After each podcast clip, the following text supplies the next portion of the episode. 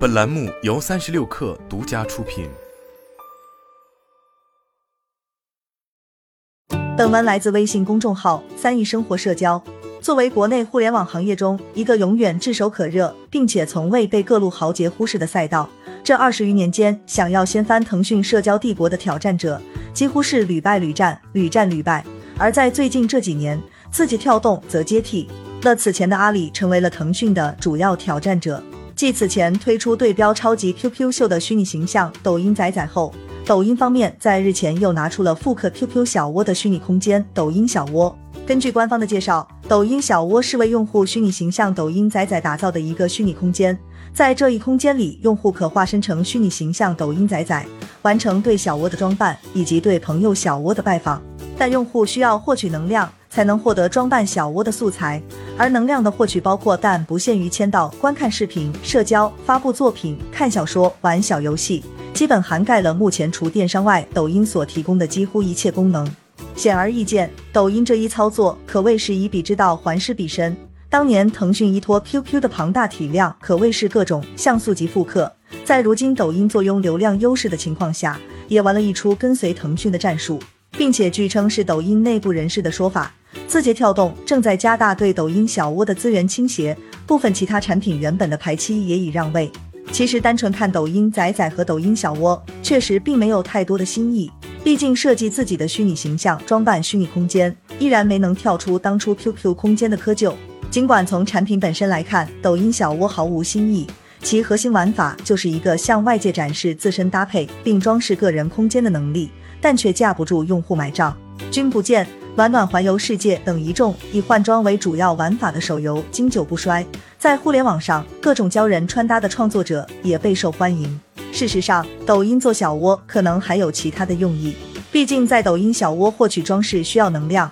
而能量则要靠用户体验抖音的各种功能才能活的，这就让用户有了主动体验并发掘日益庞大的抖音 APP 里各项功能的原动力。对于抖音 APP 本身的用户活跃来说，显然是有益处的。同时，用户还可以拜访好友的小窝，进行点赞、评论等互动，以及允许用户赠予或者索要装饰品。这无疑也是塑造社交关系链的一种有力手段。问题是，这一切真的有用吗？腾讯能做超级 QQ 秀、QQ 小窝，是因为有 QQ 秀、QQ 空间的一则。QQ 的用户已经习惯了用虚拟装扮来表达自我，在虚拟空间里展示生活并交朋友。而抖音自从诞生以来，其实更贴近现实生活，先后打出的品牌 slogan“ 让崇拜从这里开始”以及“记录美好生活”，无不透露出其与现实世界的紧密联系。换而言之，抖音从一开始给用户留下的印象，就是平台上都是一个个真实存在的用户，是具象的而非抽象的。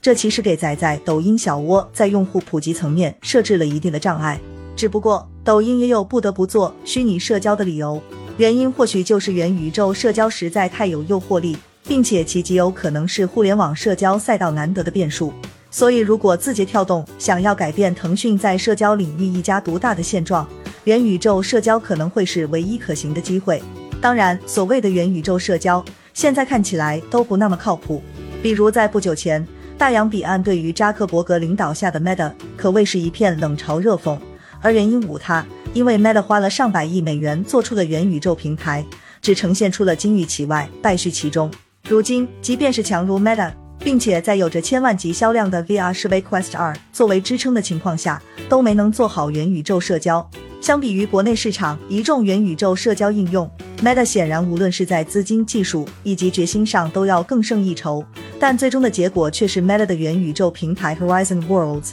目前的月活跃用户还不到二十万。单纯从 Roy 的角度来看，其实现阶段抖音做元宇宙社交并不划算。但问题是，除了社交，字节跳动俨然已经没有了太多扩张的头绪。但对于互联网公司而言，不知道向哪里扩张，无疑是很可怕的一件事。毕竟，互联网超低的信息流动成本，使得增加一位用户的边际成本几乎为零，并且随着用户的增加，平均成本还会持续下降。再加上始终存在的规模效应和网络效应，也使得这个行业的几乎每一位参与者都有着迫切的扩张欲望。对于互联网公司，特别是处于上升期的巨头而言，停下脚步显然不太可能，并且无数想要躺在功劳簿上的互联网企业，已经用自身的例子证明了，互联网行业的市场竞争如同逆水行舟，不进则退。那么回到抖音小窝，它真的能成功吗？可能机会十分渺茫，但元宇宙社交这张如此诱人的饼，即便是成功几率再小，